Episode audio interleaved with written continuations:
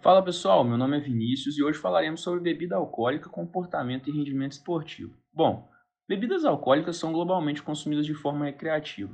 Por isso, entender os prejuízos que o consumo alcoólico causa no corpo humano é uma competência fundamental para qualquer profissional da área da saúde. Então vamos lá. Evidências consistentes mostram que a ingestão de álcool antes ou durante uma refeição impacta diretamente na ingestão alimentar. Os mecanismos por trás dessa modificação aguda ainda não foram completamente elucidados, porém são provavelmente relacionados com alterações nos hormônios de fome e saciedade.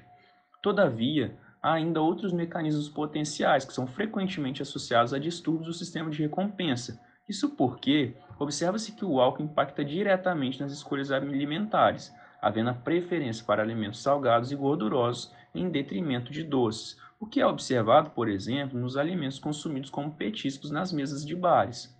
Essas alterações podem ser atribuídas provavelmente pelo efeito inibidor do álcool no córtex pré-frontal, região responsável pela tomada de decisão racional. Assim, com o consumo, há a tendência de ficarmos com menos autocontrole e à mercê de nossos impulsos e desejos. Além disso, o álcool possui alta densidade energética, possuindo por grama 7 calorias, Assim, o consumo excessivo proporciona um aumento na quantidade calórica consumida da dieta e, por isso, tem sido positivamente associado ao aumento da massa corporal. Na performance, o álcool pode prejudicar o rendimento esportivo, pois, além de contribuir com o ganho de peso, ele também pode contribuir para a desidratação. O mecanismo por trás da desidratação induzida pelo etanol é a inibição do hormônio antidiurético. Além disso, o álcool é um potente vasodilatador periférico, aumentando a perda de líquidos pela evaporação. O principal problema do álcool, todavia, é o impacto na recuperação.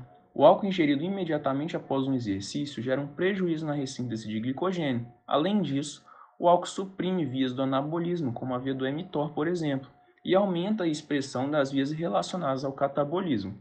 Essas modificações, quando cronicamente, estão associadas a miopatias que resultam em atrofia muscular. Para concluir, será que é possível ter resultados consumindo álcool? Para aqueles que são consistentes e disciplinados com sua rotina, é possível levar um estilo de vida saudável, ter um corpo bonito e beber esporadicamente. Isso porque, mesmo que o consumo atrapalhe a sinalização e a recuperação pontual no dia, não será suficiente para contrapor uma rotina de treino e dieta. Entretanto, quando falamos de atletas, a melhor opção é aconselhar a não beber. Isso porque as diferenças entre o campeão e o segundo lugar são muito pequenas. Todavia, caso esse indivíduo ainda decida beber, deve ser orientado a manter uma boa hidratação e tentar voltar à rotina o mais rápido possível. Vale ressaltar, por fim, que os efeitos deletérios do álcool são dependentes do horário, da quantidade e do status nutricional individual. Por isso, entender todas as alterações metabólicas causadas, causadas pelo consumo é fundamental para traçar estratégias com o intuito de minimizar, minimizar seus efeitos prejudiciais. Bom, pessoal, esse é apenas um resumo do tema. Espero que todos tenham gostado e para conferir o artigo na íntegra, convido a lerem a 12ª edição da revista Go Ahead Nutrition. Qualquer dúvida, estou à disposição no Instagram. Abraços!